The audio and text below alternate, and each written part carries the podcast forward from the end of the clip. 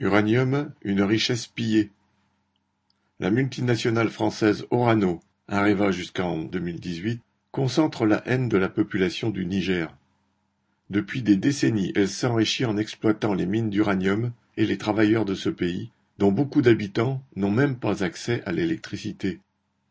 Orano est la lointaine héritière du programme nucléaire militaire français lancé dans les années 1950. Elle a été formée à la fin des années 2000 sous le nom d'Areva pour se recentrer sur l'extraction et la transformation d'uranium destiné aux centrales nucléaires.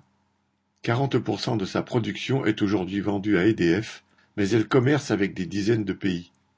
Elle est la quatrième plus grande société d'enrichissement d'uranium au monde, avec 4,7 milliards de chiffre d'affaires en 2021.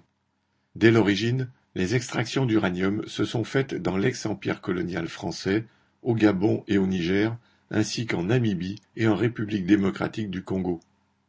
Au Gabon, Orano et ses ancêtres ont fait extraire l'uranium par des travailleurs sans protection. Une fois les filons épuisés, Orano a laissé à la population une ville fantôme, des eaux radioactives et des sols contaminés. Au Niger, dans la mine abandonnée d'Arlit, elle a laissé derrière elle 20 millions de tonnes de boue contaminée. Aujourd'hui, Orano a diversifié ses sources. Elle extrait de l'uranium naturel au Canada, au Kazakhstan, en Ouzbékistan et au Niger pour des coûts de production très faibles. Elle en achète à bas prix en Mongolie, en Namibie et dans d'autres pays. Au Niger, Orano déclare employer 900 travailleurs.